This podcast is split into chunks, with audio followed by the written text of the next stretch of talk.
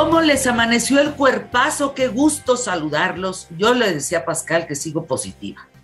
Y positiva no solo de ánimo, sino también del, del COVID. no hay manera de que salga negativa, todavía faltan algunos días.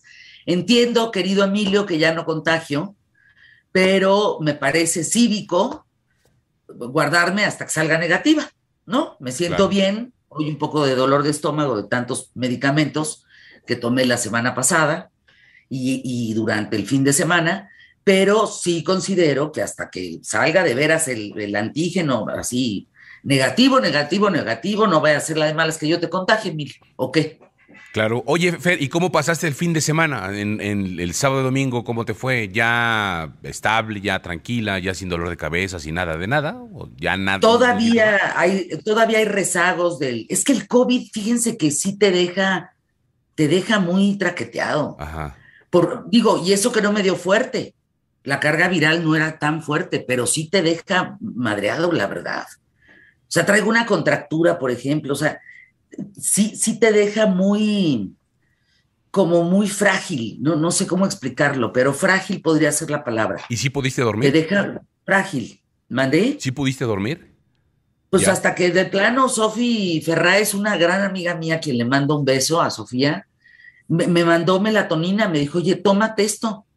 Me mandó unas gomitas y entonces ya pude dormir muy bien.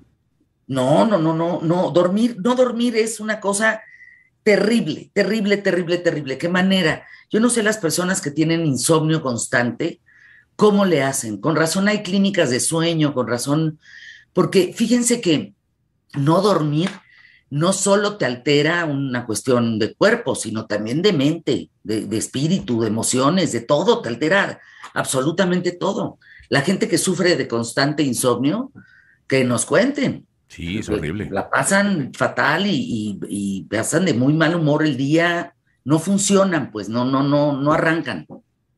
¿Tú, Emilio? Yo bien, todo bien, afortunadamente, buen fin de semana, tranquilo. Estamos hoy ya muy contentos de iniciar la semana. Y pues listos, listos, mi querida Fer. Afortunadamente todo en su lugar. Vamos a persignarnos todo en su lugar, que no se nos caiga nada, empezando por el ánimo. vamos a arrancar el programa, vamos hoy por el mejor programa. Solo hoy, quién sabe ayer, quién sabe mañana. Empezamos, pie derecho, quédate conmigo.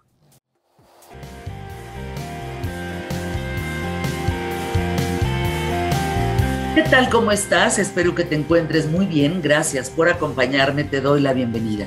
Mi nombre es Fernanda Familiar y hoy en QTF quiero platicarte cómo se genera un pensamiento en el cerebro. Vaya, en primer lugar, debemos considerar que hay una diferencia entre el cerebro como un órgano biológico y la mente, que en realidad ese es un concepto completamente abstracto. Ahí les va. El cerebro tiene una estructura física que forma parte del encéfalo, posee sustancias gris y blanca y también contiene neurotransmisores. Hasta ahí vamos. Si abriéramos nuestra cabezota, el cráneo de una persona, de cualquiera de nosotros, podríamos extraer el cerebro. Lo cortamos, ¿ok? Y observamos con microscopio y vamos a ver todo eso que les digo. Incluso existen imágenes muy avanzadas que nos permiten comprobar la existencia y comportamiento de los neurotransmisores como si fuera un circuito eléctrico. Ahora, por el contrario, la mente no existe físicamente, no es material, ni podemos localizarla en el cerebro. No, no, no. No puede tocarse ni verse, pues. Según la neurociencia, la mente utiliza al cerebro y el cerebro responde ante los estímulos de la mente. Hasta ahí vamos, le vamos entendiendo bien a la diferencia, ¿no? Claro. Ahora, mientras el cerebro rige todas nuestras funciones vitales, la mente se constituye de procesos conscientes e inconscientes que emergen del cerebro. O sea, digamos que la máquina es el cerebro a través de la cual la mente se refleja, se conoce, se manifiesta, se existe, pues. Ahora, todo lo relacionado con el control involuntario de los sistemas del organismo corresponde al cerebro. Por ejemplo, el dolor. ¿Tú has tenido migraña, Emilio? ¿Alguien ha tenido migraña? Sí.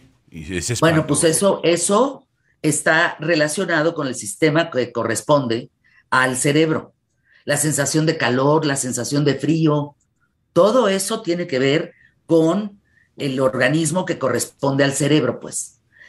Ahora, al mismo tiempo, la actividad eléctrica que genera el cerebro es la responsable de los procesos mentales como el pensamiento, los sentimientos, la memoria, la actividad eléctrica del cerebro. Esto es importante. Como órgano, produce el razonamiento, el lenguaje.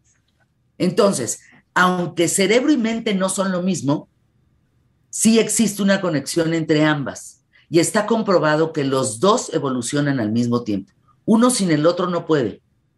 Tienen que ir de la mano forzosamente. Cada experiencia cambia el perfil neurobiológico, estructural y funcional del cerebro, lo que también influye en un cambio de la mente. Fíjense, con cada estímulo se recibe, eh, cada, palabras más sencillas, con, con cada estímulo que recibe el cerebro, se construyen nuevas conexiones y se fortalecen las que ya existen, lo cual se ve reflejado en cambios en nuestros hábitos y costumbres. Fíjense, por ejemplo, nuestro cerebro tiene alrededor, así bajita la mano, 85 mil millones de neuronas que conforman todos estos circuitos, que hacen posible los pensamientos, los sentimientos y las funciones vitales.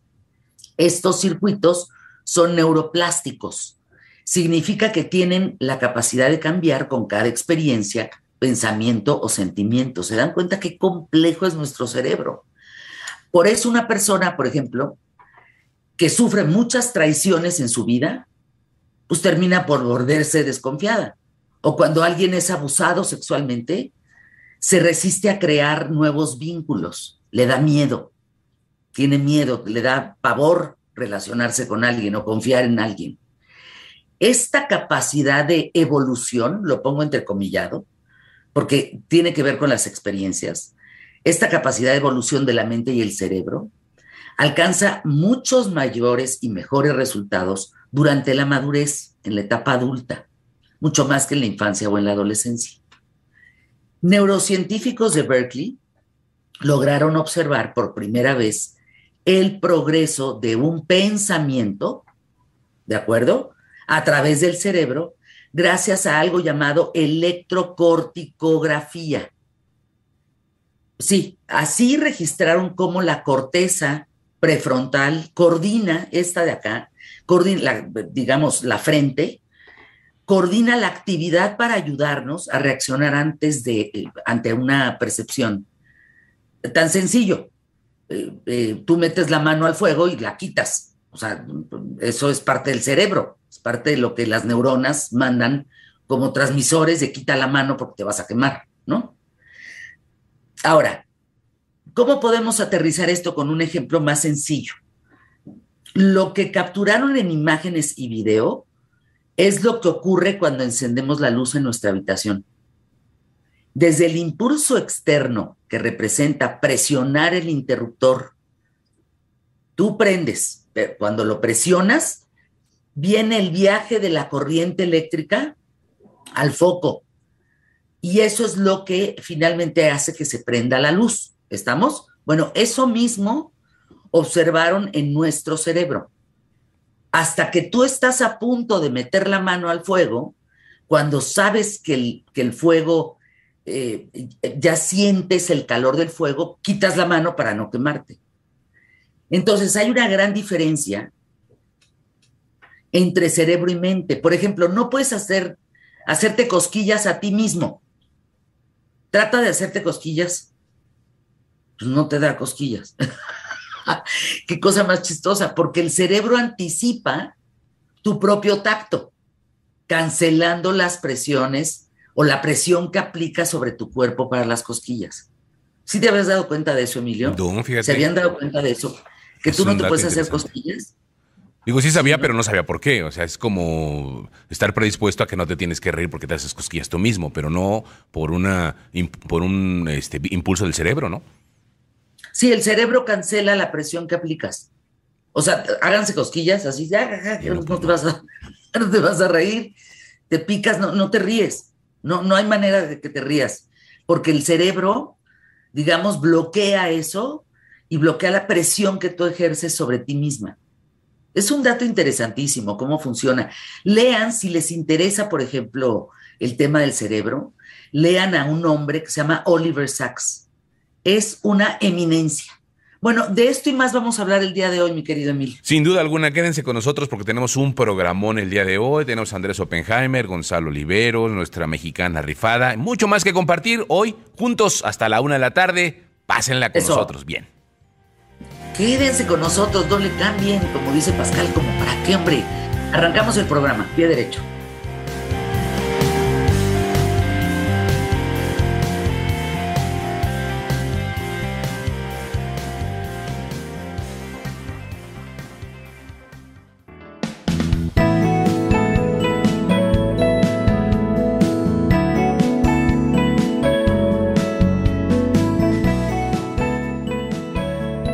Elon Musk a su cuenta de Twitter eh, cuatro carcajadas, cuatro caras, cuatro rostros de Elon Musk, cuatro expresiones, no cuatro rostros. Una decía, they say I couldn't buy Twitter. Decían que yo no podía comprar Twitter. Then they wouldn't disclose bot information, pero entonces no daban a conocer la información de los bots. La tercera carcajada es Now they want to force me to buy Twitter in court. Ahora me están forzando a comprar Twitter en la corte, a través de la corte. Y la última, que es la carcajada mayúscula, es entonces, now they have to disclose bot information in, in court. Ah, ok, pero entonces ahora van a tener que destapar eh, la información de los bots en la corte. ¿Qué te parece esto, mi querido Gonzalo Oliveros, tú que te encuentras en New York a ver si me compras mi piedra en Tiffany, canijo, ya de veras, ya no te hagas este, babas. Cómprame mi piedra, Gonzalo pero pues fui, está cerrado porque lo están remodelando. Llevan desde abril, como desde marzo abril del 2021 remodelando la matriz de Tiffany ahí en la 57 esquina con la quinta y yo creo que van a seguir durante un buen rato porque vi eh, reservaciones y cosas por el estilo y todo está cerrado por lo menos durante un año más. Ya ves que en esta ciudad todo está en remodelación hasta los precios y las acciones de la bolsa. Y mira, ahora que lo dices, pues queda muy claro que lo que está tratando Elon Musk no es eh, en una de esas de zafarse de la compra de Twitter, sino de zafarse del precio, zafarse de lo que él ofreció de en 54 dólares cada acción, solo porque pues la compañía al parecer no vale eso. Y no vale eso por la cantidad de bots que tiene dentro, es decir, de usuarios falsos que pudieron haber sido hechos a partir de particulares o de la misma empresa. Entonces, Elon Musk dice, eso no vale entonces Twitter porque la cantidad de usuarios no es la que la que están diciendo para hacer el cálculo de su valor.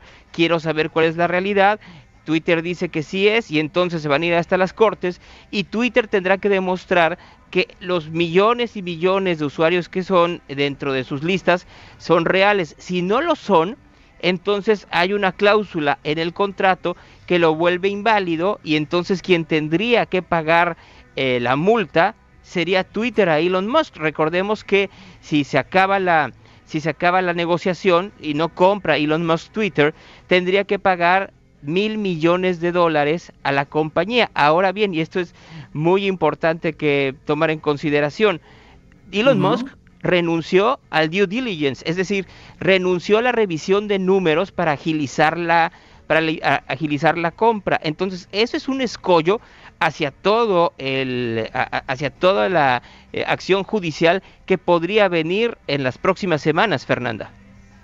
A ver, Gonzalo, eh, Elon Musk firma un contrato, ¿de acuerdo? Así es. De compra. Y entonces cuando se mete a las tripas, se da cuenta que hay bots. Estos, estas granjas que se compran, que cuando este, necesitas apoyo para lo mismo, una cuestión política o para una campaña, pues tú recurres a, los, a los personajes que no son personas, pues que son computadoras y que tienen una cuenta. Entonces, cuando él se da cuenta de, de eso, dice, ya no lo quiero comprar. Es que ahí está el escollo. O sea, tú dices, se metió a las tripas. No, él renunció a ah. meterse a las tripas de la empresa.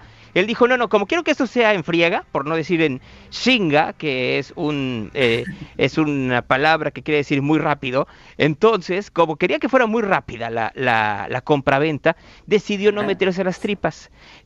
¿Y eso qué beneficios le da hoy en día? Ninguno, al contrario. Esa es la parte ah. en donde Twitter, Twitter puede decir, perdón, nosotros te ofrecimos que, podía, que podías comprarla rápido pero sin, pero sin entrar a las tripas. Y tú decidiste que fuera así. Y ya que hiciste el contrato, decidiste que sí querías entrarle a las tripas, pues no, porque el contrato dice claramente, no hay due diligence. Como no hay due diligence, tú lo compras, es como si tú, es como si tú compras una casa y te dice el, el, el dueño, está bien, pero no revisas cómo está la tubería. Y compras la casa y de pronto te das cuenta que la tubería está toda picada y que tienes literal que rehacer la casa. Entonces, obviamente Elon Musk dice, pues me la vendieron defectuosa y Twitter dice, perdón, pero pues así la quisiste. Ahora ahora te comprometes, ¿no? O, te estás casando con alguien y de pronto te sale que tiene 25 hijos, pues no, pues quieres a la quieres a la col y a las flores de alrededor. Pero a ver, Twitter se está hundiendo en la bolsa. O sea, cada vez está peor, cada vez baja más de, precio. El ofrecimiento que da Elon Musk y retractarse de la compra hace que Twitter valga menos. A ver, sí y no, porque acuérdate que aquí ese es el punto. Si Elon Musk quiere comprar Twitter, lo que quiere es comprarlo a menos de 54 dólares, es decir, bajar el costo si, de pronto se caen las acciones en la bolsa, sí está perdiendo él una parte importante de ese más de 11% que tiene de acciones de Twitter, pero al mismo tiempo puede abaratar el valor y decir, ah, ustedes me estaban vendiendo algo que, que no era en 54 dólares, ahora me lo tienen que bajar pues en un 5, 10 o un 15% y saldría ganando de todas, porque además viene la otra, si Elon Musk no compra y al mismo tiempo comprueba que efectivamente está llena de bots, él puede crear otra red social o comprar una red social en donde diga está libre de bots. ¿Y sabes qué red social podría ser? ¿Cuál? La de Donald Trump. La de Donald Trump, Truth. Hay que recordar que Trump, de hecho, desde hace dos semanas, hace dos semanas dejó de ser parte de la compañía, dejó de ser el CEO. Entonces sí podría llegar y decir, ahora vamos a demostrar que aquí no vamos a tener bots, aunque los tenga, pero lo que podría estar sucediendo es un sabotaje muy planificado de lo que es Twitter por parte de Elon Musk. Hay mucha gente que dice que Musk nunca quiso comprar Twitter, que en realidad hizo todo esta, este tinglado para poder, eh, para poder llegar a lo que estamos hoy. La comprobación por parte de Twitter que está lleno de bots. Hay quienes dicen que el problema comenzó cuando de pronto ligó el precio de sus acciones de Tesla a los préstamos que tendría que sacar para poder comprar Twitter. Por darte un ejemplo, Fernanda, si compra Twitter en estos, eh, en, estos 54 mil millones, si lo compra en esta cantidad brutal de dinero que existe hoy en día, Elon Musk tendría que estar pagando al año entre 2 y 3 mil millones de dólares solo de intereses del préstamo que tendría que sacar. Intereses que estarían ligados al precio de sus acciones de Tesla. Y el problema es que las acciones de Tesla están en una doble presión. Por un lado, tienen la presión propia de la, de la negociación con Twitter y por el otro la crisis económica. Si efectivamente la economía norteamericana cae en recesión como parece ser el camino, pues las acciones se van a ir al fondo y no habrá posibilidades que pueda rescatarlas Elon Musk. Pero entonces suena lógico esa versión, suena lógica de todo era un parapeto, todo era fingido, porque en realidad lo que quería era comprar la de Donald Trump. Porque, ¿Por qué te vas a meter en una bronca de deber 3 mil millones de dólares al año de intereses? O sea, ¿para, qué le vas a dar en la madre a lo que tienes? ¿Cuánto cuesta Twitter? Este, a ver, a ver, Twitter no vale eso. O sea, vale mucho menos. Y el problema que tiene es que, a ver, Twitter, a diferencia de otras empresas, es muy complicado auditar porque pues efectivamente si tú te metes, entre comillas por supuesto, a Facebook o a Instagram, necesitas otros controles para revisar que efectivamente eres un ser humano de carne y hueso, cosa que Twitter no tiene. Esa es la gran dificultad. Y otra dificultad que tiene Twitter hoy en día en comparación a otras redes es que ya no tiene crecimiento, Fernanda.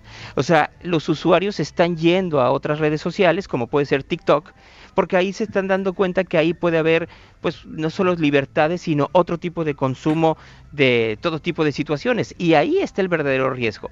¿Cuánto crecimiento más puede tener una empresa por la cual tú eh, ofertaste miles de millones de dólares y que puede terminar siendo un gran fracaso? Es que fíjate, Twitter cuesta, o sea, si, lo que cuesta en, en acciones y todo esto son 44 mil millones de dólares. Imagínate, Elon Musk está dando 10 mil millones más. millones más. ¿Mandé? Sí, que está ofertando 10 mil millones más. Eso es una locura. Pues por, pues por, eso mismo. Y además en una empresa que comienza a deprimirse, en una economía deprimida y en donde además ya en este momento los inversionistas dicen, ¿cómo? Ofreci ofreciste 10 mil millones y no te diste cuenta que no valía eso, pues no te vuelvo a dar un solo peso para tus siguientes proyectos. Y mira que los proyectos que tiene Musk, no solo eh, en cuanto a Tesla, sino por ejemplo su sistema de Internet satelital, son extraordinarios. ¿eh? 500 millones de dólares fue la primera oferta para comprar Twitter en el 2008 que la hizo Mark Zuckerberg. 500 millones. Hoy estamos hablando de 54 mil millones de dólares. Gracias, mi querido Flaky Guapo. Un abrazo hasta Nueva York. Gracias por estar aquí ¿Qué tal, Fernanda? Anuncios QTF.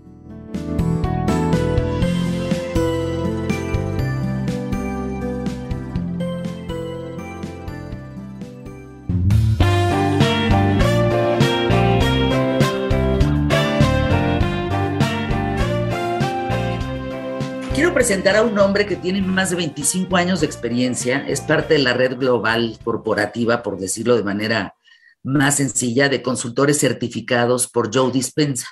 Este doctor que es una eminencia, cantidad de seguidores tiene en el mundo entero.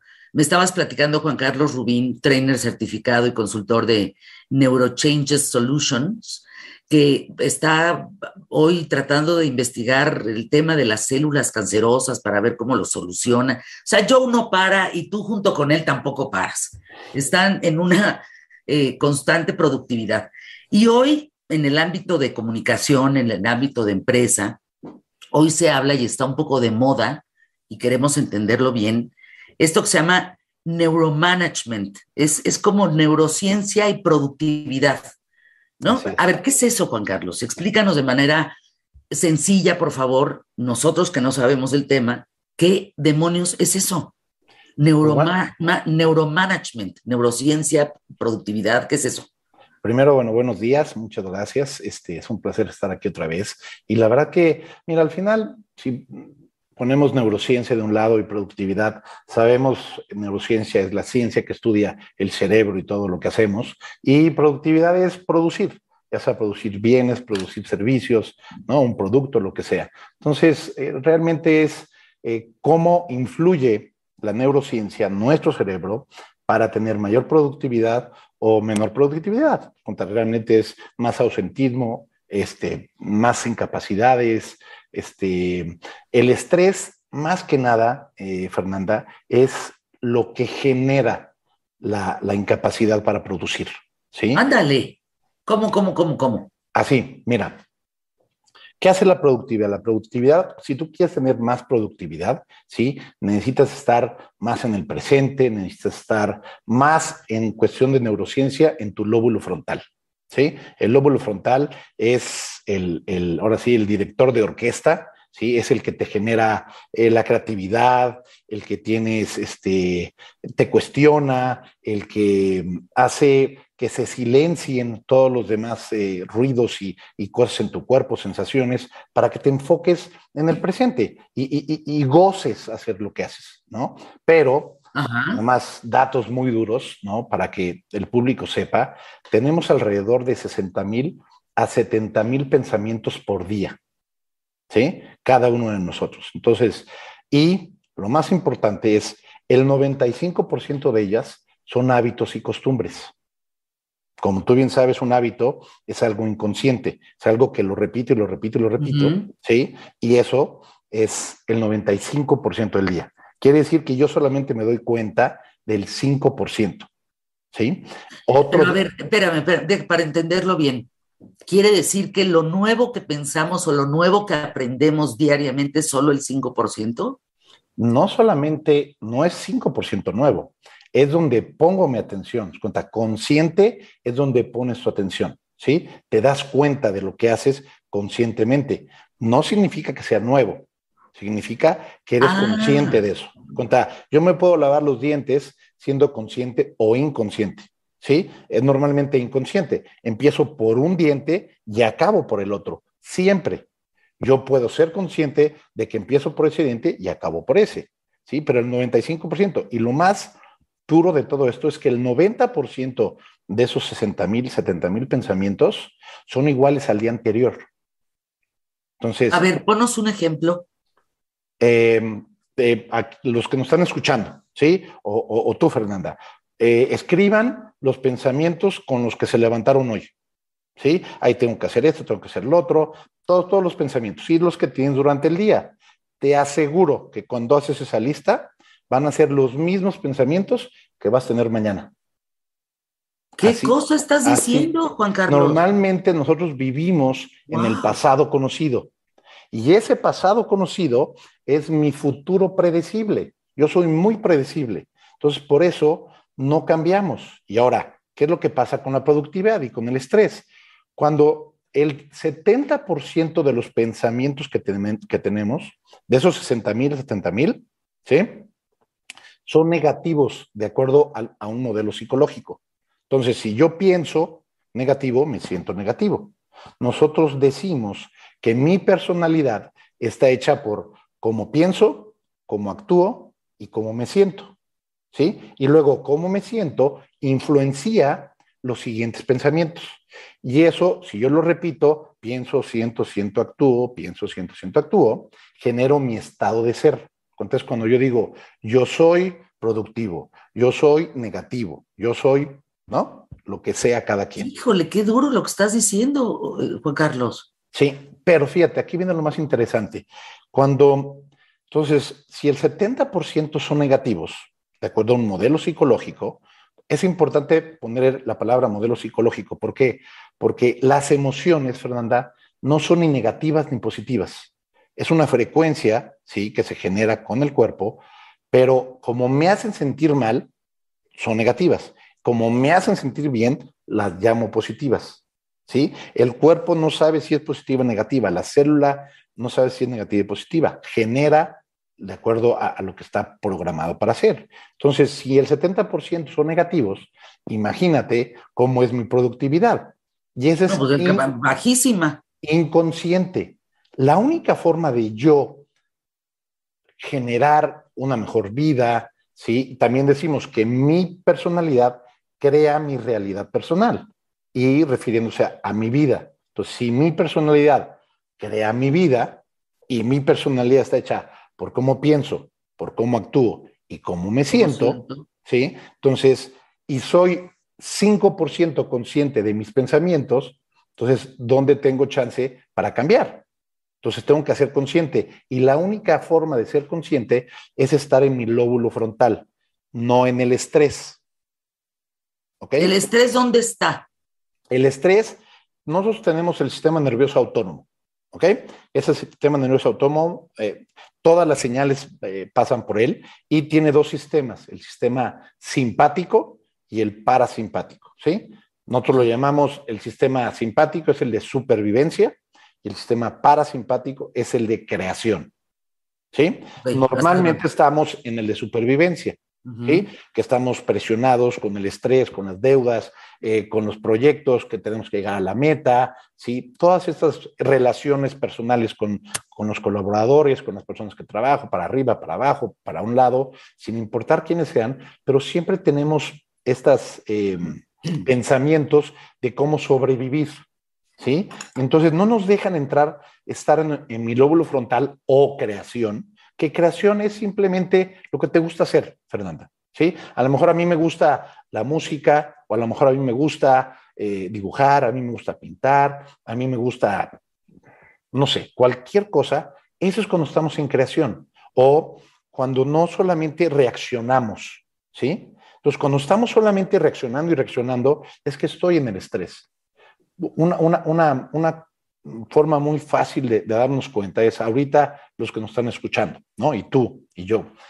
Ponga su atención en su cuerpo, cómo está. Si lo puedes relajar, puedes relajar los hombros, puedes relajar el cuello, ¿sí? el pecho, la cadera, las piernas. Quiere decir, si sí puedes, quiere decir que estabas con un poquito de estrés, ¿sí? Entonces, eso te ayuda a regresar, a respirar, y eso genera que estés neurocientíficamente en el lóbulo frontal, que estés usando ese 40% del cerebro, que es la gran diferencia de todos los demás animales, que nosotros tenemos el 40% del lóbulo frontal, y eso puede, hay una función que se llama metacognición, que es cuando nosotros nos podemos observar, ¿sí? A nosotros y Ajá. podemos cambiar. Entonces, si yo me veo en una situación que no me gustó, entonces la metacognición está en el lóbulo frontal y ahí me dice, entonces yo digo, ya a ver, ¿cómo actué? ¿Sí? ¿Qué, ¿Qué haría diferente? Entonces, ahí puedo verlo y ahí puedo decir, ah, mira, voy a hacer esto pero, diferente. Pero a ver, ¿el lóbulo frontal está, es como el tercer ojo? O sea, está aquí, es una almendrita. ¿qué, qué, no, es el, es el que está aquí enfrente. Sí, es el que está aquí enfrente. A ver, estás, estás señalándote. Sí, todo esto. La aquí, frente. Sí, todo esto en la frente, aquí. Todo esto. O sea, está, esto. fíjense, está señalando para quien está en radio, como de la mitad de la frente hacia las sienes, hacia arriba, un cuadrante, arriba. como si fuera un rectángulo grandote hasta las sienes. Así es. Ese Sí. es el lóbulo frontal. Es el lóbulo frontal. Ahora, lo, lo importante aquí que quiero que, que nos llevemos es cómo acceso a eso, ¿no? Primero, no tengo que estar en, en supervivencia, ¿no? Porque para el, cerebro, para el cerebro es lo mismo pensar que hacer. Entonces, si yo pienso, ¿sí? En una cosa que me pasó, en un evento que me pasó en el pasado, que me generó estrés, en el pasado, estoy generando estrés en el presente, ¿sí? Y si yo pienso en un evento que va a ser futuro, pero que me va a generar estrés, voy a generar estrés en el presente. Ejemplo, a mí este, no me gusta hablar en público y me dicen, mi jefe, oye, en cinco días tienes que dar la presentación en público a todo el consejo. ¿sí? ¿Cómo crees que voy a estar yo desde ese momento? ¿Sí? Estresado hasta que presentes, termines de presentar y, un día después. O sea, Y lo, vo- voy a Sí. llegar ahí imaginándome este evento estresado en el presente, ¿sí? Y acordándome de los eventos pasados, estresado, cuando estaba estresado hablando en público, entonces nunca estoy en el presente, nunca estoy en el presente. O sea, Entonces, es decir, genera- para irnos a anuncios QTF, la neurociencia está estudiando, eh, lo voy a resumir muy, muy sencillo, como piensas te va, como actúas te va, lo que sientes es como te va. Entonces, la neurociencia está proponiendo que seamos más productivos en el control, a través del control, digamos, de nuestros pensamientos, de nuestra forma de sentir, de nuestra forma de pensar. Por ahí va la cosa, ¿no? Totalmente. Es, si yo controlo mis pensamientos, controlo mi forma de actuar y genero este, sentimientos nuevos. Déjame ir a anuncios QTF porque fíjense que hoy el, el estrés sí se puede medir. Hay una cosa que se llama cortisol. Y esa madre si se eleva, ahí les encargo. Regresamos con Juan Carlos Rubín aquí en ¿Qué tal, Fernando? No se vayan.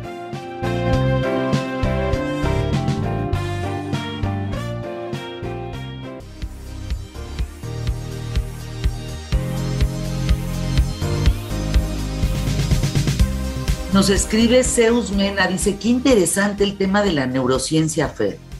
Cabe resaltar que a este tema, hoy se habla de los neuroderechos. ¿Tú sabías eso, Juan Carlos? No. Neuroderechos, asunto importante para hacer conciencia de cómo estamos evolucionando cada día, más ahora con el tema del acceso a la tecnología. Vamos a buscar el asunto de neuroderechos. Hablábamos del cortisol antes de, del tema que, digamos, es una sustancia que si se eleva en tu cuerpo, marca niveles de estrés importantes y Así puede causarte mucho daño. Te oxidas, por decirlo así. Pero me estabas diciendo también, que eso me parece interesantísimo, Juan Carlos, que le das una certificación a los empresarios. A ver, es un taller de dos días sobre esto que se llama neuromanagement.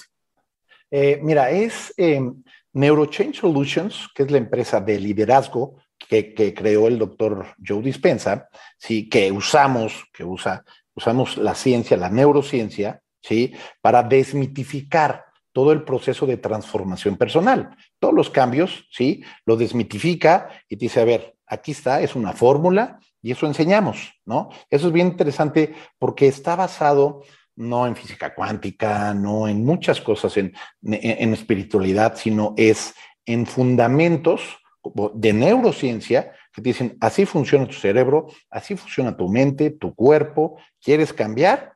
empieza a hacer esto, empieza a hacer lo otro. Sé consciente. Eh, digo, active el lóbulo frontal, pero no es que actives el lóbulo frontal, lo tienes que hacer inconsciente para que las personas, después de tantos años que he dado este, este taller, y ahorita también las personas que, que dan este taller en México, este, lo que hacen es que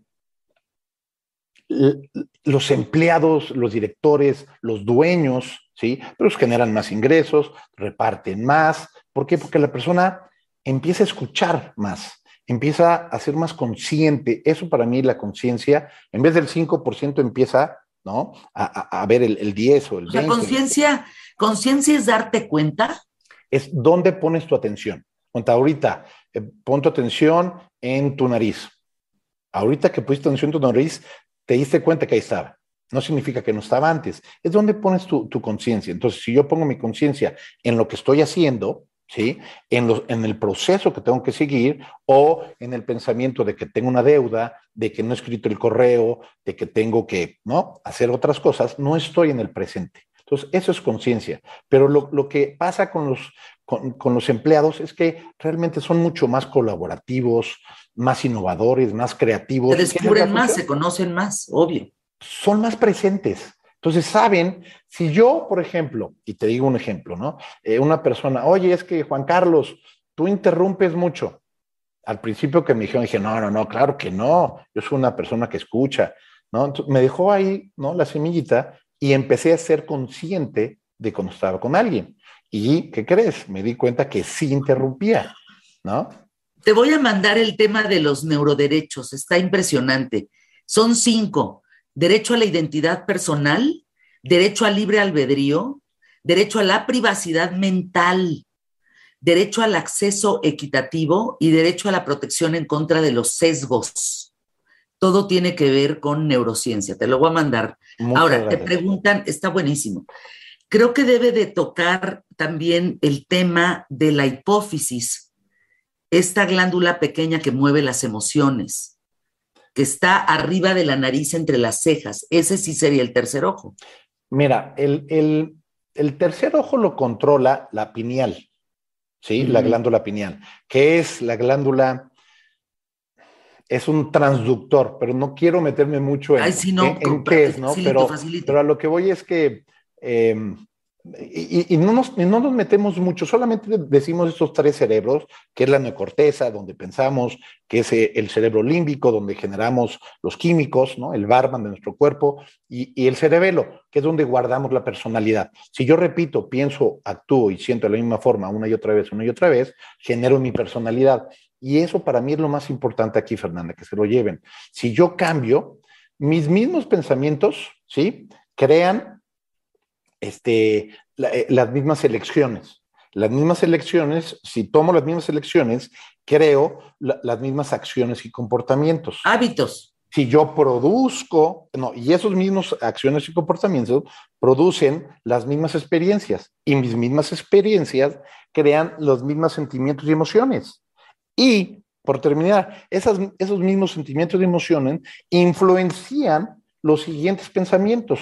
Entonces no cambio. Para yo cambiar, tengo que tener nuevos pensamientos para crear nuevas elecciones que crean nuevas acciones y comportamientos, que producen nuevas experiencias, que, crean nuevas emociones. Y esas nuevas emociones van a generar pensamientos diferentes. Pero a ver, cabe la pregunta de por qué quieres cambiar. O sea, ¿quién tiene que cambiar?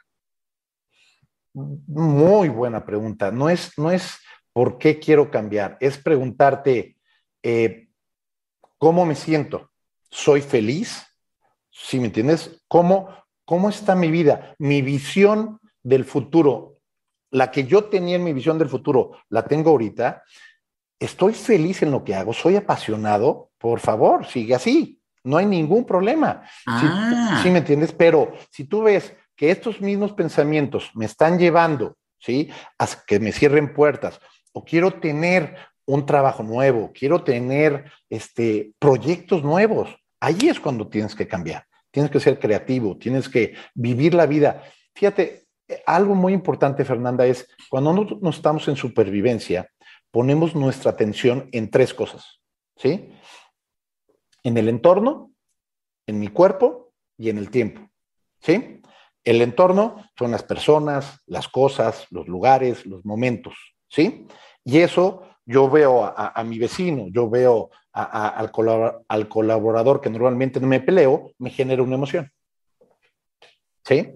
ese entorno, ese entorno me controla mis emociones. No, yo, yo no estoy controlando el entorno, el entorno me controla. Y luego mi cuerpo, si yo me quiero levantar a hacer ejercicio y me tengo que levantar a las 5, me levanto, apago el despertador y mi cuerpo me dice, ay, quédate 15 minutos más.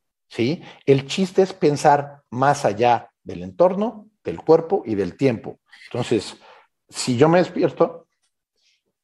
Síguele, síguele, síguele. Levanté la mano para el ratito.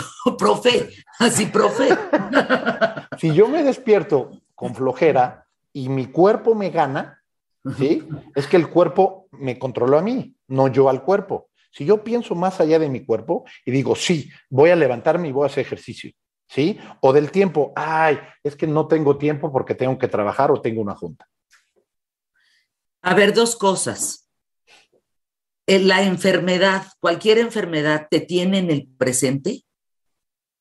Normalmente es en el pasado, porque la enfermedad está relacionada con una emoción. Yo puedo tener este, no sé, cáncer, puedo tener cualquier cosa. Y para mí, imagínate que tú y yo tenemos la misma enfermedad, sin importar cuál.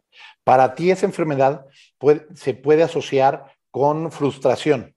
Y para mí esa enfermedad me genera a mí enojo. ¿Sí? Ese, esa emocionalidad es la que me, me está llevando y todas las emociones son del pasado. Todas las emociones son del pasado. Entonces estoy en el pasado. Entonces estoy generando ahí. Cuando yo estoy en el presente, ¿sí? La emoción que yo tengo, si es una elevada o alta o positiva, ¿sí? El cuerpo se va al presente porque disfrutas ese momento. ¿Sí?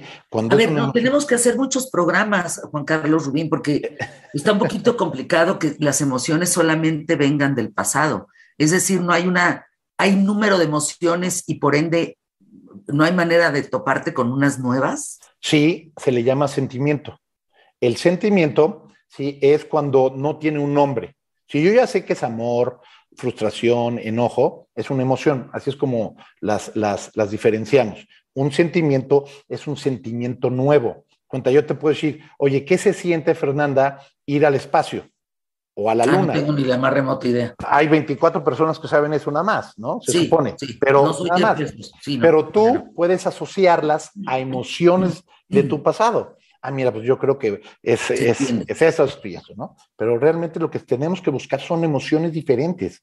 Un innovador, un, un, una persona que está inventando cosas o haciendo cosas nuevas, es una emoción que nunca había tenido. ¿Qué se siente? ¿Qué sintió la persona que primero voló? ¿No? los hermanos Wright, este, imagínate. Ahora, en un minuto, porque ya no, no, ya nos dejaste picadísimos a todos, nos vamos a ver pronto aquí otra vez en qué tal Fernanda. Entonces, en base a esto, ¿la felicidad sería un estado mental? Totalmente, sí, porque tú puedes ser un estado mental, puedes tener un, un estado mental de felicidad al 100%, pero para eso necesitas unos pensamientos de felicidad. Como dicen, oye, ¿cómo le hago para, para ser infeliz? Es muy sencillo, deja de tener pensamientos infelices. Ándale. Oye, pues ahí cabe leer el arte de la felicidad del, Dalai Lama. Exacto. Pues tiene eso, ¿no? Que, la felicidad es un estado mental. y, y, creo que la vida también es una actitud. tengas o no tengas, es una actitud. ¿Qué actitud es una personalidad a corto plazo? Pienso, actúo y siento, pienso, actúo y siento con pocos este, pensamientos y sentimientos a corto plazo. Esa es mi actitud. Ándale. A ver, Juan Carlos, tu teléfono para que te hablen todos para los cursos. Juan Carlos Rubín, ¿dónde? ¿A qué hora? ¿Cómo? Mira, en, LinkedIn, sí, es JC-Rubín-Celis.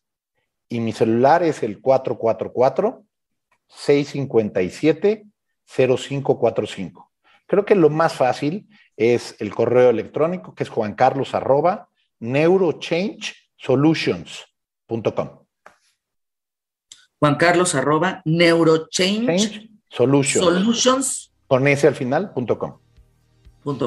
Y en LinkedIn, ahí tengo eh, el, lo de los cursos que damos. Vamos a dar uno en, muy pronto en la Ciudad de México, entonces, pues ahí, podemos. nada más bueno, eh, la verdad es que nos quedamos picadísimos. Gracias, gracias. Gracias, Fernanda. Juan Carlos, fuerte abrazo. Nos vemos pronto. Gracias. Un placer, bye. Anuncios QTF.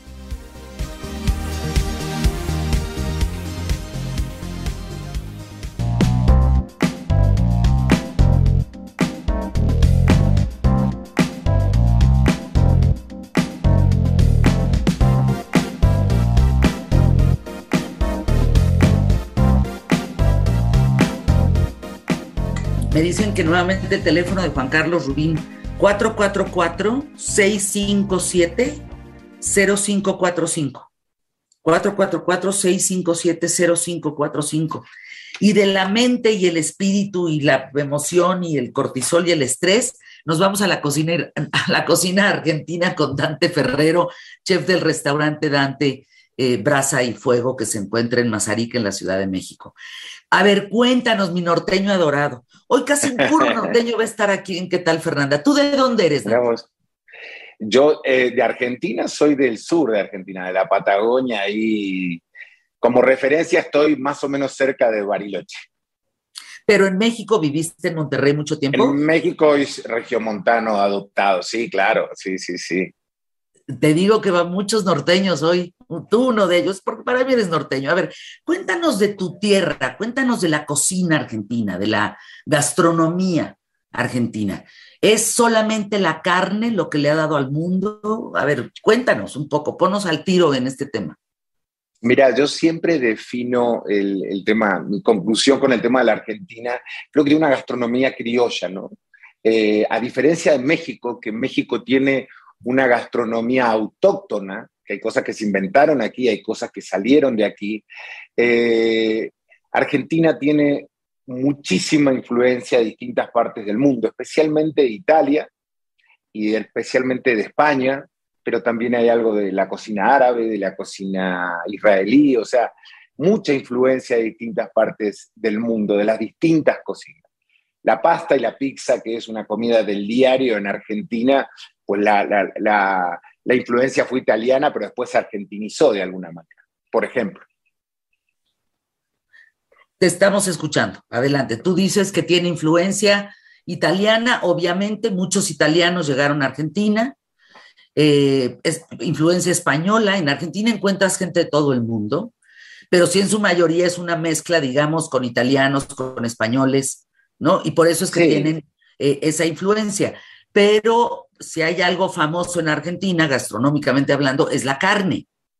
Así es, sí, sí, la carne de, desde, desde, hace mucho tiempo ya es la costumbre, o sea, porque las vacas al principio en Argentina fueron salvajes, ¿no? O sea, y era algo que, que, se, que se extendió de manera muy natural por todo el país, digamos.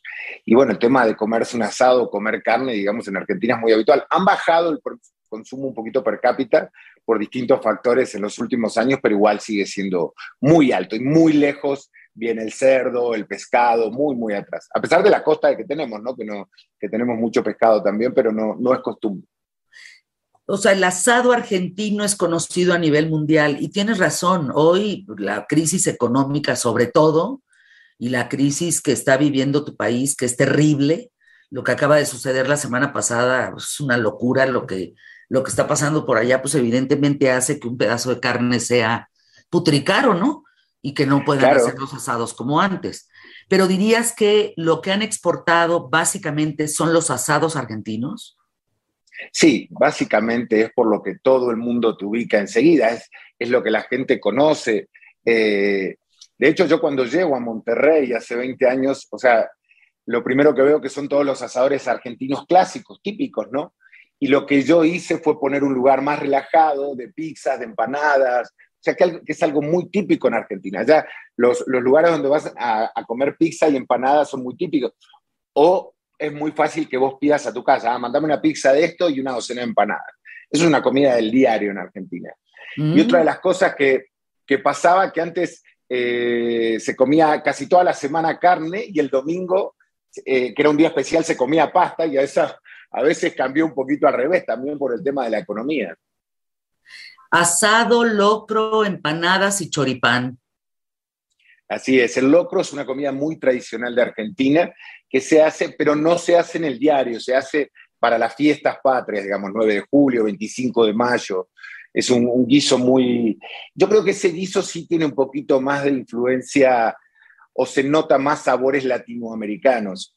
Argentina quizá en el norte es donde uno puede encontrar un poquito más de relación con la gastronomía que, identifica a Latinoamérica, con el maíz, con el tamal, con un poquito de Chile, pero eso solo en el norte de Argentina. Oye, Dante, ¿qué es el locro? Eh, ¿Qué, es el locro? ¿De qué está el hecho? Locro, el locro, mira, tiene poroto que le decimos nosotros. Este, ¿El qué? poroto que le decimos nosotros que son frijoles, pero son los que aquí serían alubias, los más grandes.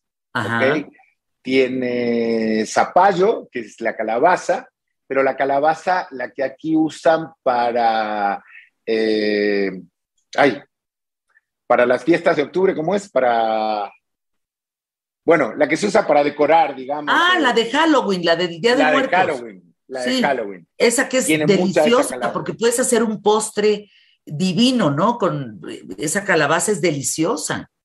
Nosotros, para nosotros es una calabaza del diario, digamos, para varias de nuestras comidas. Este guiso la lleva, lleva esta calabaza, lleva carne, lleva este, las alubias, eh, y es un guiso así fuertecito, o sea, rico, ¿no? O sea, pero esos son los ingredientes básicos que tiene. Papa también lleva.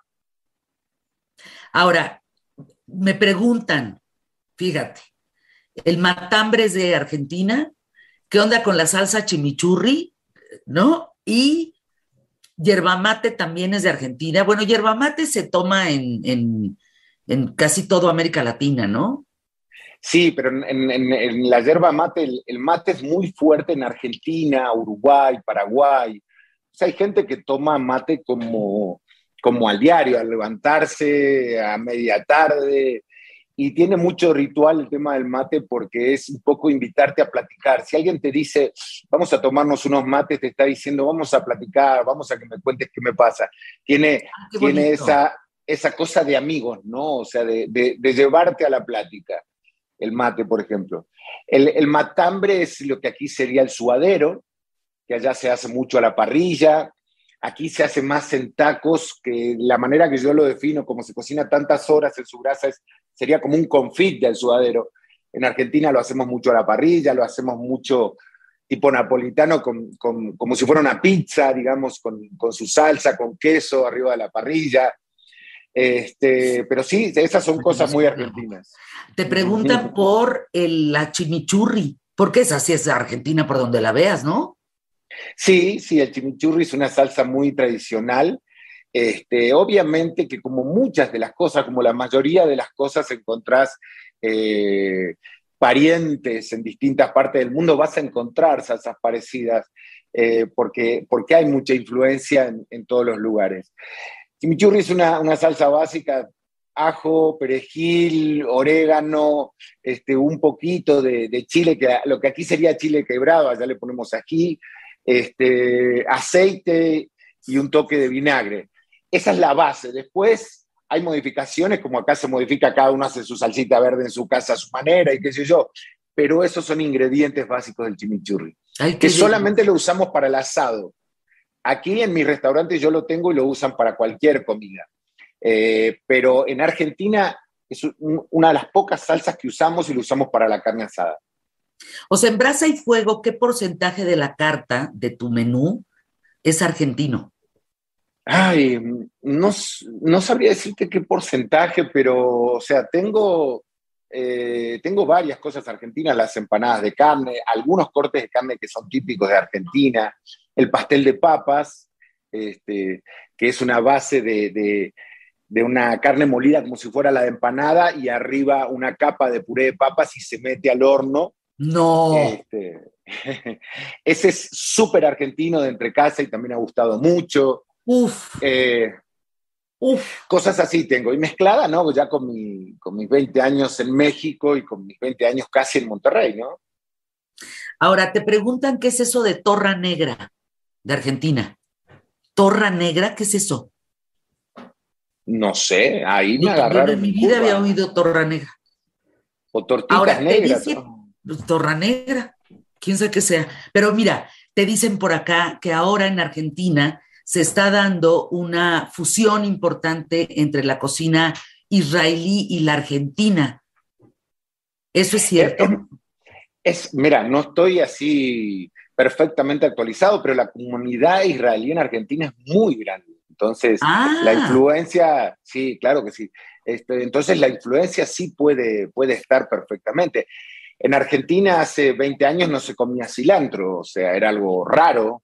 O sea, y hoy por hoy lo podés encontrar en ciertos restaurantes de la cocina argentina. Es una cosa que se ha incorporando. Viste que ahorita todo llega más fácil a todas partes, entonces vas incorporando productos. El mango, yo de chico, ¿cuándo me iba a comer un mango? Y hoy por hoy sí podés encontrar en, en algunos restaurantes en Argentina esos productos.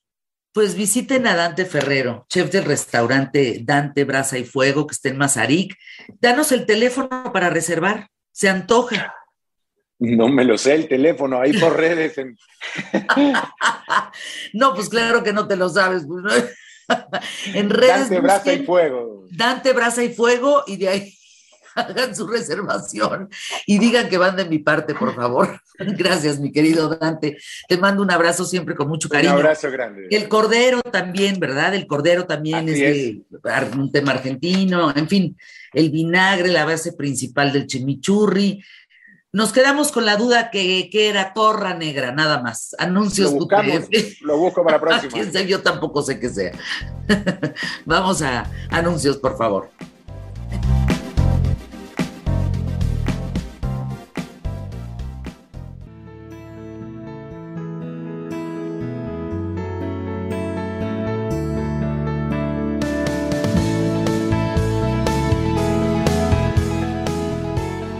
Dice Andrés Oppenheimer que tampoco sabe, y siendo argentino, que es Torre Negra.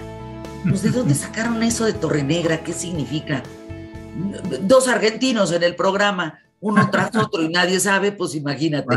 Andrés, te saludo. Hola, Fernanda. O sea, conmigo vas mal porque yo soy uno de los pocos argentinos que no baila tango. Así que voy mal. No, Andrés, eso es una revelación este, terrorífica, Andrés, terrorífica. Voy mal, voy mal. Ay, mi querido. Bueno, vamos con dos temas que me parecen importantes eh, contigo, muy importantes. A un año de las manifestaciones masivas en Cuba. Y bueno, eh, la visita de Andrés Manuel López Obrador a Washington, me parecen temas muy relevantes el día de hoy, querido Andrés. Hola Fernanda, sí, efectivamente. Bueno, hoy, como decía recién, se cumple un año de las manifestaciones del 11 de julio del año pasado en Cuba, que son las más grandes de la historia definitivamente reciente de Cuba. Hacía décadas que no había habido manifestaciones tan multitudinarias en toda la isla, miles, decenas de miles de personas en toda la isla eh, manifestando contra el hambre y por la libertad en Cuba. Resultado, bueno, como sabes, encarcelaciones masivas, violaciones a los eh, derechos humanos, unas violaciones masivas a las libertades eh, individuales. Fíjate estos datos que acaba de sacar hoy Fernanda Human Rights Watch, la Organización de Derechos Humanos. Fueron encarceladas 1.484 personas. Recordemos que estos eran protestas pacíficas. imagínate, o sea, las que pasan todos los días en reforma en México, gente caminando por una avenida con carteles cantando, punto. Eh, en su enorme mayoría, debe haber habido algunas pedradas seguramente, pero la enorme mayoría de, de las personas que se manifestaban lo hacían pacíficamente. 700 de esas personas, alrededor de 700, todavía están encarceladas. Muchas de ellas sin sentencias y con acusaciones ridículas, ¿no? Como cantar esa canción Patria y Vida, que es una ironía lo que decía Fidel Castro, Patria o Muerte. Los jóvenes cubanos hoy día están cantando Patria y Vida. Y en este informe que salió hoy, Fernanda, se habla de golpizas, torturas, todo tipo de malos tratos y de juicios cerrados, juicios ridículos, o sea, totalmente controlados por el régimen. Y los casos más conocidos de los presos son los de los líderes del movimiento San Isidro, los artistas. El artista visual Luis Manuel Otero Alcántara, el rapero Osorbo, que fue el ganador del premio Emmy, ¿te acuerdas? El año pasado. Sí. Bueno, ganador del premio Emmy, hoy día encerrado tras de rejas en Cuba. Le dieron a Castillo y a Osorbo entre 5 y 9 años de prisión por cantar Patria y Vida y cargos tan ridículos como ofender los símbolos nacionales. O sea, una cosa que en el siglo XXI, en la era moderna, eh, o sea, es, es, es, una, una, locura, pero, o sea, medieval. Eh, yo creo, y para enlazar ambos temas, Fernanda, no me extrañaría nada que sea una conferencia conjunta mañana cuando el presidente López Obrador visite Washington.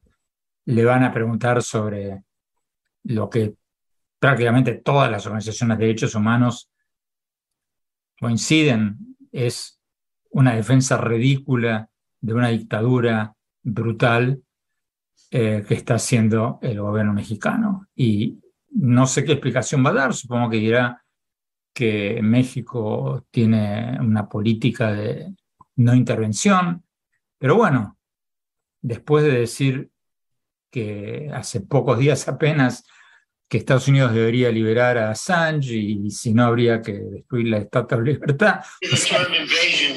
muchos periodistas, o sea, le van a mirar con una cara un poquito escéptica. ¿Cómo lo ves? No, pues eh, me parece un puntadón eso de la Estatua de la Libertad, ¿no, Andrés? Bueno, sobre todo para, un presidente que se vanagloria de no interferir en los derechos, en los Qué putada, eh, soberanía de otros países, aunque lo hace constantemente, ¿no? Desde recibir a Evo Morales con bombos y platillos en México, eh, después de que el propio Evo Morales trató de dar un golpe de Estado, después de, o sea, innumerables casos de intervenir en, en Perú, después de en las elecciones colombianas de hace pocas semanas abiertamente apoyar a uno de los candidatos, a Gustavo Petro. O sea, eh, esa ya, yo si fuera un asesor del presidente de México le diría, oye, esa ya no podemos usarla porque ya no, no es muy creíble. Pero el hecho, Fernanda, si para hablar de, la reunión de mañana en Washington entre los presidentes de México y Estados Unidos, eh, el tema central va a ser la migración. Dicen funcionarios mexicanos que México va a pedir eh, 300.000 eh, migrantes temporarios, o sea, que se permita que se den visas de migración eh, temporaria a 300.000 personas. Eh, es probable que eso, algo de eso ocurra, aunque solo la mitad de esos irían para México, los otros 150.000 irían para Centroamérica. Eh, pero ese seguramente va a ser un tema, porque, Fernanda, este tema de la migración es el que más le preocupa a Biden. Biden hoy debe estar sacudido por esta encuesta que salió esta mañana del New York Times, de que incluso un 64% de los propios demócratas, o sea, de los propios partidarios de su partido político, quieren que haya otro candidato demócrata en las elecciones del 2024 que no sea él. Y solo un 13% de los votantes de Estados Unidos creen que la nación, que el país está yendo por un buen camino. O sea, está muy golpeado el presidente de Estados Unidos. Y eh, probablemente por todo este tema de la inflación, por todo este tema económico.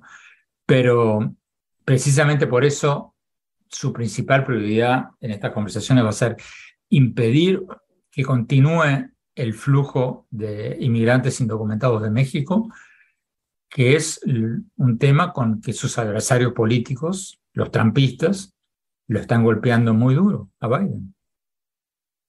Ahora, eh, ¿es tan mala la relación de Andrés Manuel López Obrador con eh, Biden como se percibe?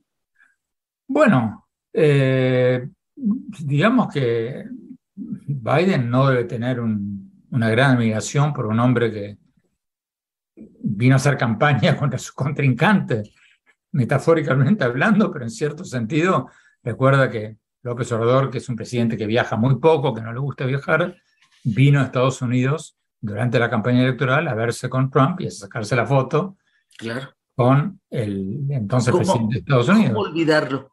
¿Cómo olvidarlo? entonces, entonces, yo creo que hoy día eh, el presidente Biden, mañana cuando se encuentre con el presidente de México, su principal prioridad va a ser, bueno, dejar de lado esas eh, molestias del pasado, concentrarse cómo arreglamos este tema de la frontera ahora porque me está perjudicando muchísimo en casa. Yo creo que ese va a ser su estado mental durante la reunión de mañana. Fíjate, Andrés, que hay un video que no identifico quién es, te lo voy a mandar. Eh, debe de ser algún representante de alguno de los condados de Texas, porque dirige un poco también el discurso a Abbott, que es el gobernador de Texas. Es como decir, Abbott ha hecho muchas cosas en torno al tema migratorio. Pero fíjate que este hombre dice que la esclavitud existe en, en la época actual en Texas porque Texas se ve obligado a recibir a todos estos migrantes que entran por la frontera México-Estados Unidos hacia Texas y que es una invasión se refiere a eso como una invasión de los cárteles que permiten, que son los que dan paso a estos migrantes para que estos mismos, a la hora de entrar a territorio americano, en este caso Texas, sean los representantes de estos cárteles de las drogas eh, en México. es una declaración bien fuerte. No, sí, pero muy disparatada. O sea, Fernanda, no hay duda de que los cárteles se están están creciendo en México, no hay duda de que la violencia está creciendo en México, no hay duda de que la migración de indocumentados está aumentando, pero está aumentando porque es un negocio para incluir, entre otros, los cárteles, los coyotes, cruzar gente por la frontera. El tráfico humano es un tráfico que rinde muchísimo dinero. Eh, entonces, todo eso es cierto. Ahora, decir que lo hagan a propósito para enviar espías o, operadores a Estados Unidos es un delirio absoluto. O sea, puede que sea un caso, dos casos, pero no en los decenas de miles de gente que cruza la frontera. La gente cruza la frontera, Fernanda, porque hay una economía pujante todavía en el mercado de trabajo en Estados Unidos y eso atrae a la gente y siempre ha sido así y siempre lo será. Todo el pues resto es buscarle este, tres chichis al, ¿cómo dicen? Tres, buscarle tres chichis al. Peras al olmo. Ah, bueno, ese está más bonito. Te mando un abrazo, mi querido Andrés. Gracias, gracias por estar aquí en ¿Qué tal, Fernanda? Muchas gracias. Hasta siempre, como dice mi querido Andrés Oppenheimer. ¿Cómo disfruto, Andrés, como colaborador de este espacio? Sin duda alguna es un consentido, que ni qué. Anuncios QTF, Fernando Duorak, hablando de una época difícil del PRI eh, pues la muerte de Luis Echeverría y otras tantas cosas más. Y, el tema de Alito también, que pues lo detuvieron ayer entrando a México, que lo metieron al cuartito en la aduana, digamos, ahí en migración, bueno, todo un tema. Anuncios QTF.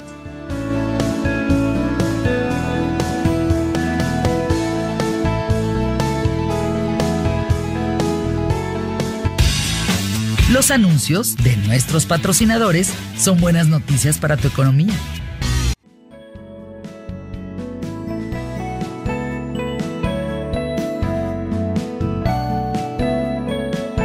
Fernando Tocayo, Fernando Duorak, analista político, qué gusto saludarte, bienvenido como siempre, arroba Fernando Duorak. El PRI, a ver, eh, brevemente, Fer, ¿dónde está parado este partido político? El tema de Alito ayer en migración, el tema del Estado de México.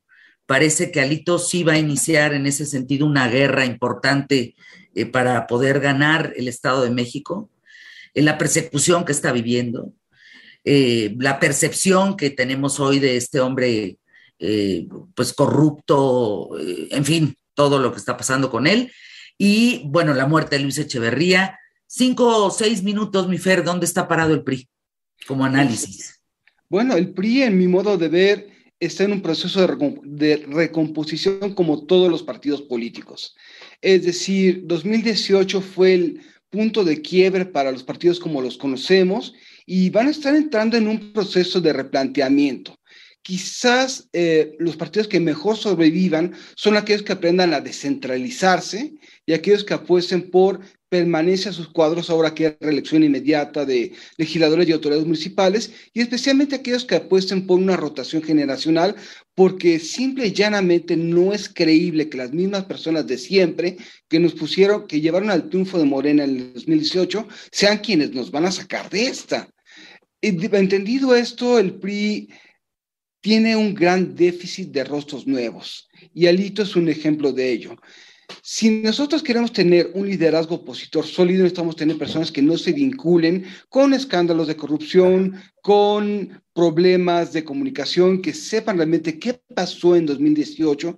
Y ahorita lamentablemente puede ser ahorita una víctima del sistema, como él dice, pero ¿qué tan creíble es si tiene una cola que le pisen? Es decir, buena parte de la clase política, de la clase política, particularmente el PRI, son altamente vulnerables. Cualquier, cualquier, en cualquier parte que les busquen algún expediente se los van a encontrar. Y en ese sentido, quien tiene el, discurso moral, la credibilidad sobre la, la, limpieza de una persona, aun cuando no sea limpio, es quien tiene las emociones públicas, es el presidente.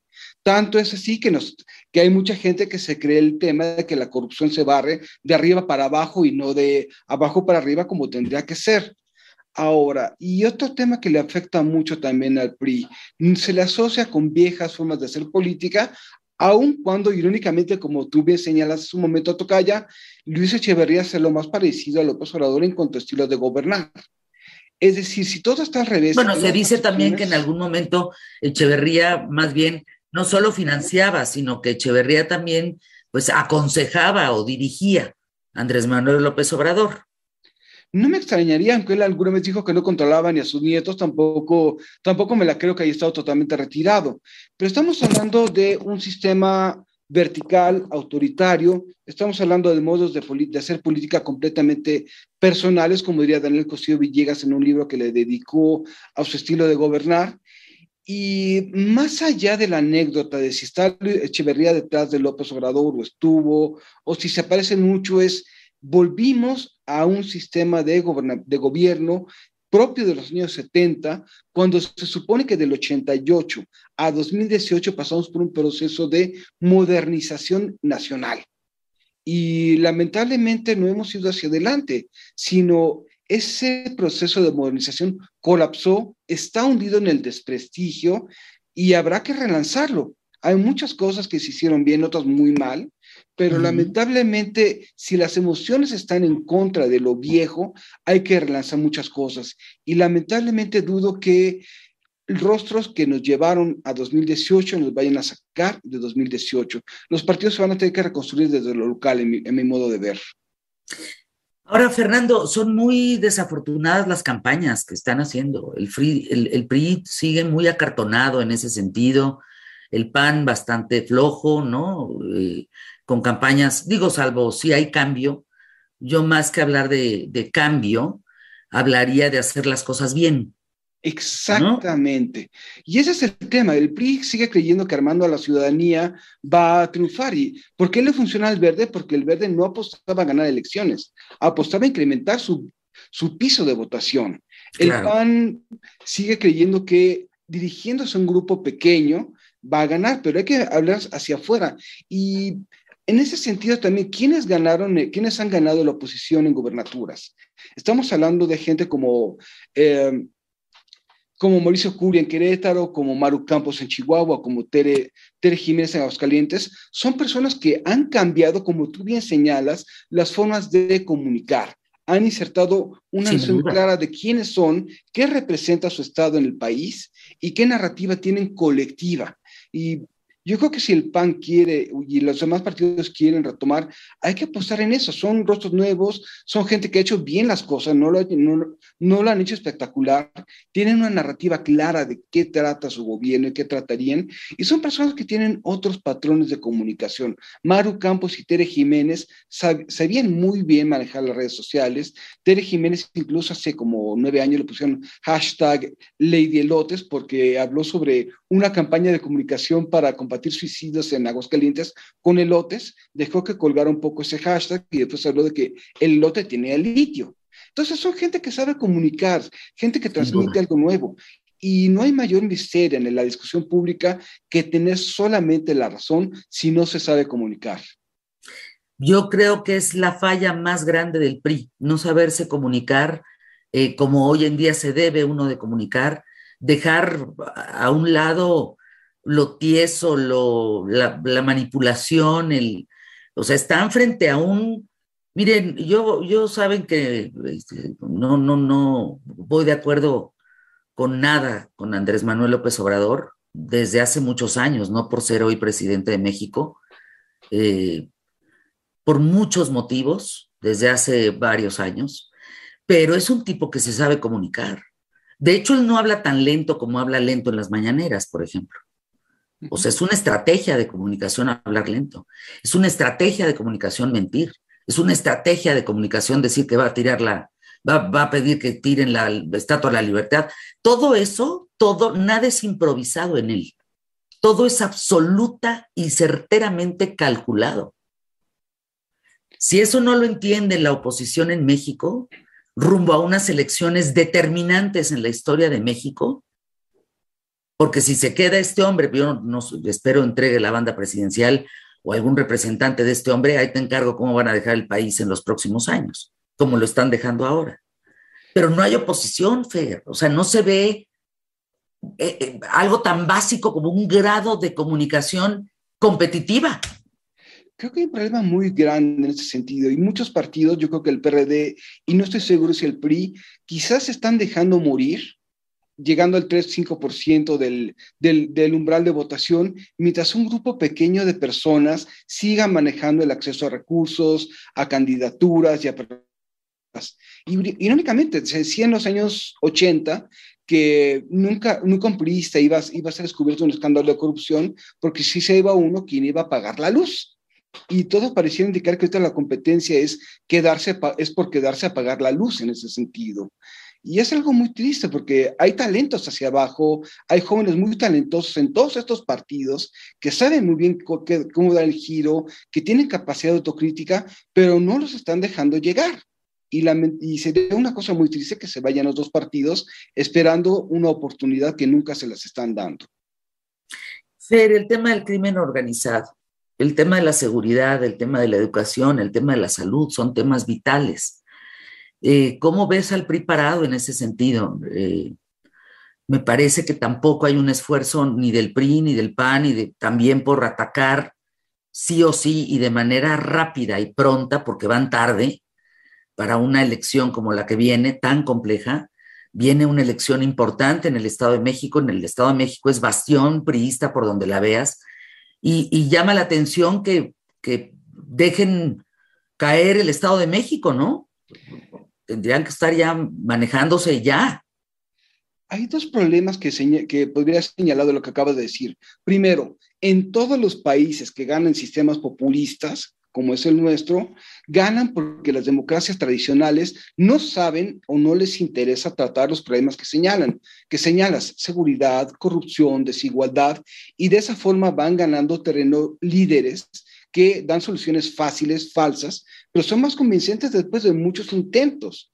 Y en ese sentido, ¿cómo va a remutar un partido político que en 1999 apoyaba una reforma de, energética que de 2000 a 2012 incluso hasta reformó sus estatutos para que no se aprobara y que una vez que ganó las presidenciales en 2012 volvió a reformar sus estatutos para que ahora sí pudiera pasar, o un partido que aprobó la reforma educativa y, la y el Naim en, en su sexenio, pero cuando comenzaron a haber embates fuertes, contra eso simple y llanamente se escondieron. ¿Qué van a representar? ¿Qué cosas están representando? Y lamentablemente, colgarse de una alianza es reaccionar y abonar al presidente. Pues ahí el tema, mi querido Fer, me parece muy importante tratarlo contigo y que ellos hagan un llamado de verdad a la oposición en México, que se pongan a trabajar ya, caray, que se pongan en verdaderamente estudiar el asunto de comunicación, que no es menor, que estudien lo que está haciendo Mauricio en Querétaro, que estudien lo que está haciendo Maru en, Chihuahua, que estudien lo que está haciendo Ter en Aguascalientes, que lo estudien, porque la manera de comunicarse no está funcionando. Y yo les digo, si ustedes no se ponen las pilas para de veras una democracia, no vaya a ser que este señor no entregue la banda presidencial. ¿eh? Y entonces bonita la armamos. Gracias, mi querido Fernando Duorac, por estar con nosotros aquí en ¿Qué tal, Fernanda? Arroba Fernando Duorac. Anuncios, jefe. Gracias.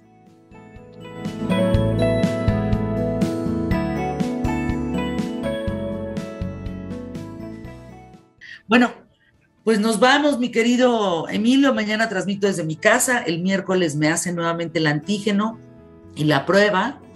Eh, en fin, para ver si ya puedo estar negativa en, en, salud del cobicho y poder estar con ustedes. Se quedan con Yomero con el yo mero petatero, eh, yo sea yo Paco, él es el mero mero petatero aquí en, en imagen, hombre, pues, no, no cambie eso, quédate con el Paco, ya.